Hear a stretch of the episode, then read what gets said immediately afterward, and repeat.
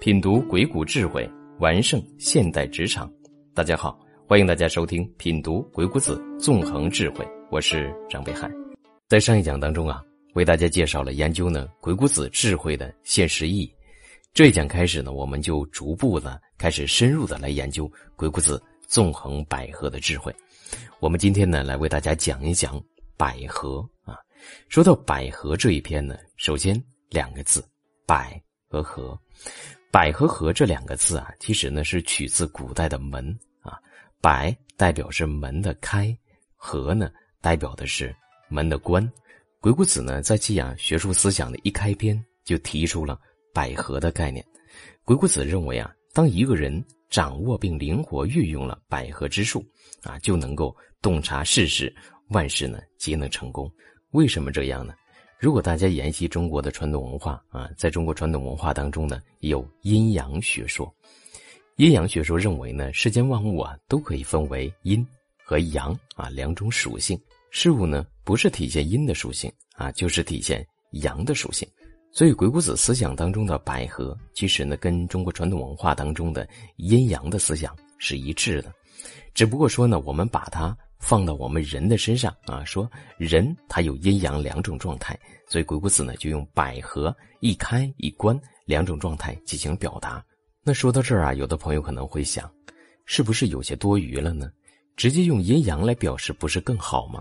我们结合鬼谷子的学术啊，再结合呢我们现实工作的人际交往的环境，其实我们一个人呢在人群当中建立关系的时候，无非是呢要表达。啊，那么这就体现出阳的状态，跟别人交流，展现自己啊，这都属于阳的状态。还有一种状态呢，就是沉默不语，静静的聆听，慢慢的去感受，这就是阴的状态。我们再来呀，以鬼谷子所讲的“百合”两个词来形容的话，大家有没有感觉会更加的贴切？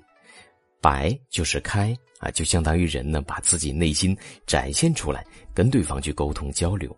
和就是关。关上自己的门，关上自己的心门，关上自己的嘴巴。所以我们说啊，百合其实呢等同于阴阳，但是呢用在人的身上，大家想一想，是不是百合比阴阳会更加的形象呢？我们来看啊，《鬼谷子》一书当中对于百合是怎么解释的：百之者，开也，言也，阳也；合之者，闭也，默也，阴也。所以大家自己可以体会一下。是不是百合和阴阳？其实呢，他们是完全一致的。那么鬼谷子啊，为何要在一开篇就提出呢百合的概念呢？其实呢，这也并不难理解啊。我们在人际交往的过程当中，无论呢你有什么样的谋略啊，无论呢你有什么样的语言沟通，无论呢你想做什么样的事情，无非是与人之间打交道，而与人之间打交道，无非就是呢一张口与对方说。闭口缄默不语来倾听，所以呢，所有的行为、所有的方法都可以由百合两种不同的状态组合而成。说到这里呢，我们就可以啊，把鬼谷子所讲的百合看成是鬼谷子学术的基本的招法。讲到这里呢，我相信大家已经学会了鬼谷子智慧当中的基本招法一捭一合。那么接下来呢？我们就来看一看鬼谷子如何来定义圣人。月若击鼓，圣人之在天地间也。这是啊开篇的第一句话。考察历史，圣人呢之所以能够立足于天地之间，是因为什么呢？啊，提出这样一个问题：为众生之先，观阴阳之开合，以明命物。这句话呢，就是在解释啊前面的问题。为什么圣人能够立足于天地之间？为什么这个人就能够成为圣人？原因是什么呢？观阴阳之开合，阴阳之开合代表的是事物发展的阴阳变化规律。也就是说呢，这个人呢能够掌握事物发展变化的规律，以明命物。以明命物可以理解成呢，能够推动事物的发展，能够创新，能够建立新的事物。所以，为什么这个人能成为圣人？其实呢，就是这个人呢，对事物规律有着充分的把握，而且呢，能够善于推动和创新事物。说到这里啊，可能有的朋友就会想了：我又不是圣人呢，那这样的一段论述对我有什么样的启示呢？有什么样的现实意义呢？其实大家仔细来分析啊，这当中所讲的圣人，当然在古代来讲指的是帝王啊，但是在我们现代当中，我们转移一下的话，是不是说在我们每一个群体当中都有领导啊，都有上级啊，都有负责人呢？我们每一位呢，在职场当中工作的人，无论你的级别高低，都希望呢自己在事业当中呢有一个更好的一个发展。那么问题来了，如何能够有更好的发展？这当中的条件是什么呢？大家阅读了这样一段内容，就会清楚了。为什么对方会成为上级呢？为什么这个人会成为领导呢？大部分的原因多是因为呢，这个人对整个的具体的项目有一个非常的了解。从项目的组织到项目的发展到项目的收尾，整个过程呢都是驾轻就熟的。我们继续来看，知存亡之门户，就是指呢了解啊事物生存、发展和死亡的整个关键的环节和过程，筹策万类之终始啊，能够筹划、能够策划事物从开始到结束的整个的过程。所以用在我们现在的话来讲的话，这个人呢会定战略啊。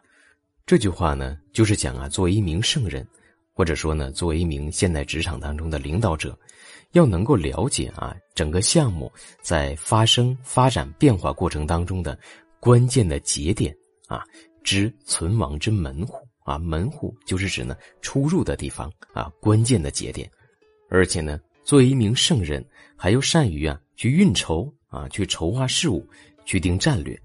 那么可能有的朋友说啊，我在职场当中我不是领导者呀，那我还需要去筹划吗？也是需要的。职场当中啊，一个善于筹划啊、善于组织的一个员工，显然呢要比呀一个只能干事情的员工要重要的多。所以呢，你的价值啊，或许就在筹划的过程当中凸显出来了。我们继续来看，达人心之力，我们要了解啊人的心理啊，了解呢人的思想的向背啊。现变化之阵焉，阵呢指的是征兆啊，我们要能够识别出来事物产生变化的一种征兆，这里面也叫见微知著啊。我们通过很细微的变化，就能够了解并推算出呢事物未来即将发生的一个巨大的转变。那么这里面细微的变化就叫震。在两千零七年十月份，阿里巴巴公司呢组织啊数千名员工呢开年会。二零零七年比二零零六年的公司的各项指标增长了百分之三十五，公司上下很多员工啊欢呼雀跃庆祝胜利。但是呢，马云呢在年会当中呢明确的指出来，他说啊，美国的次贷危机呢必然会席卷全球，并影响中国。